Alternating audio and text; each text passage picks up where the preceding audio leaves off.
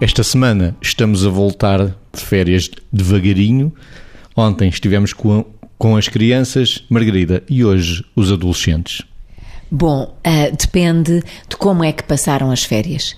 Porque se passaram as férias, por exemplo, em viagens grandes só com os pais, a vontade de regressar provavelmente é maior do que com os pais e irmãos, é maior do que se passaram as férias em família alargada ou até em sítios onde encontraram amigos de sempre e onde encontram amigos de sempre. Portanto, muitas vezes o regressar para um adolescente é contar as aventuras das férias, os sítios onde foram, a liberdade que puderam ter uh, e que se calhar durante o ano letivo, por exemplo, não têm.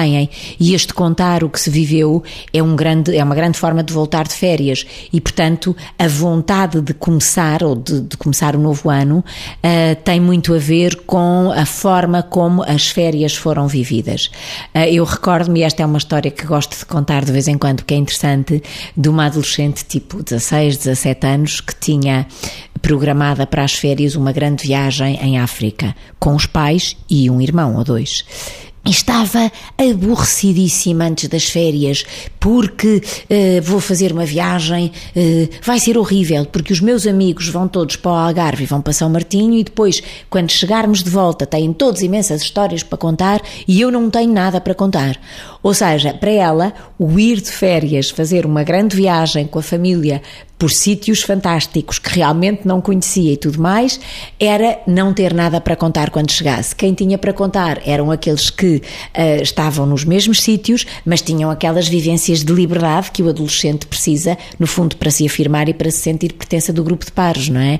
E, portanto, tudo pode ser diferente em função das experiências. O adolescente no regresso de férias, Vítor? Pegando no que a Margarida referia, muitas vezes, quer para a criança e também para o adolescente, seria interessante, mas nem sempre é possível, porque nós, eh, socialmente e culturalmente, marcamos muito esta posição e esta ideia de que trabalho é uma coisa, seja de estudo ou, ou, outro tipo de trabalho, férias é outra.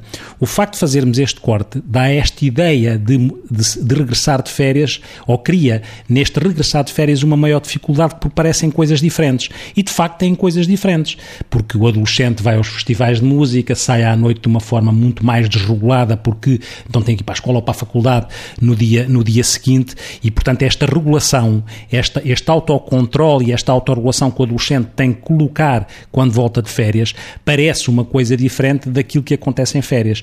O que eu acho é que na linha do, do, exemplo que a Margarida referia acerca daquela adolescente, é certo que aproveitar o que o adolescente faz em férias pode ter um efeito catalisador naquilo que é o, o recomeço, porque quando se faz uma viagem à África, claro que eu posso falar de história e de geografia quando volto às minhas disciplinas, às minhas disciplinas escolares. A mais-valia que é o enriquecimento que resulta daquele tipo de férias eh, deve ser potenciado, ou poderia ser potenciado, jogando aqui o equilíbrio equilíbrio entre o lúdico e o dever. E eu acho que esta interseção muitas vezes não é feita por responsabilidade de todos nós, porque achamos que ir para férias é desligar, ou ligar para férias. E ir, ir começar a trabalhar é ligar ou desligar, conforme, conforme a perspectiva. E isto não deve ser ligar, desligar. Isto deve haver um contínuo entre as duas coisas, tanto quanto possível. E isso seria interessante, esse desafio. Amanhã regressamos de férias com os adultos.